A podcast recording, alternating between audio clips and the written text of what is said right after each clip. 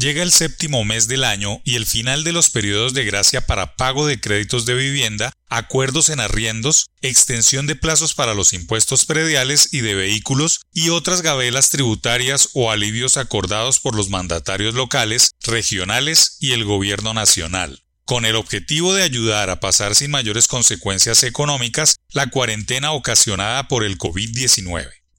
En los primeros días de marzo pasado, nadie creyó que la extraña situación fuera a extenderse más allá del primer trimestre, pero la complicación de las cosas han hecho que todos los primeros seis meses del año queden borrados bajo el nefasto manto del coronavirus que supera los 10 millones de contagios en todo el mundo y el medio millón de víctimas, donde se incluyen los casi 100.000 afectados en Colombia y los más de 3.000 muertos locales.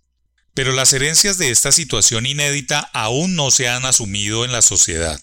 El miedo a las aglomeraciones, el adiós a las multitudes y el pánico al contacto físico serán los protagonistas de una nueva realidad que cambiará la forma como se interactuará en las empresas, las oficinas, las universidades y los colegios.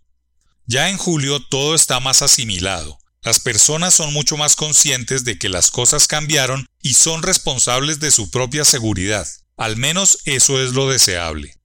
Tiempo de cambio que se extenderá hasta las entradas de final de año. Días en los que el imaginario colectivo empieza a soñar con un año nuevo distinto al vivido hasta ahora. El asunto es que julio será el mes de quiebre que hará ver lejos en el tiempo el comienzo de la pandemia y lejos aún su día final. Es una suerte estadística conocida como punto de quiebre, en el que la proporción de las observaciones pasadas sobre cómo serán las cosas en adelante se observa de manera distinta.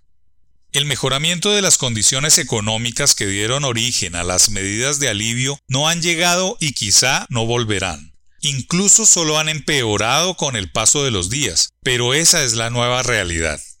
No es un claro amanecer ni una luz al final del túnel, es la realidad tal cual que ha tocado experimentar y salir de ella. Abril y marzo ya quedaron atrás como los meses más malos de la historia económica reciente del país y no hay que volver atrás, pues no vale la pena en ahondar las causas de esa penosa situación, dado que solo se encontrará al COVID-19 como único responsable. Si la cuarentena debe ser más o menos estricta, debe ser una decisión personal, no se puede olvidar que la fase de aislamiento o cuarentena solo era para que los profesionales médicos, las instituciones hospitalarias y los gobiernos se prepararan para atender la avalancha de casos. En ningún momento es la vacuna ni mucho menos un tratamiento.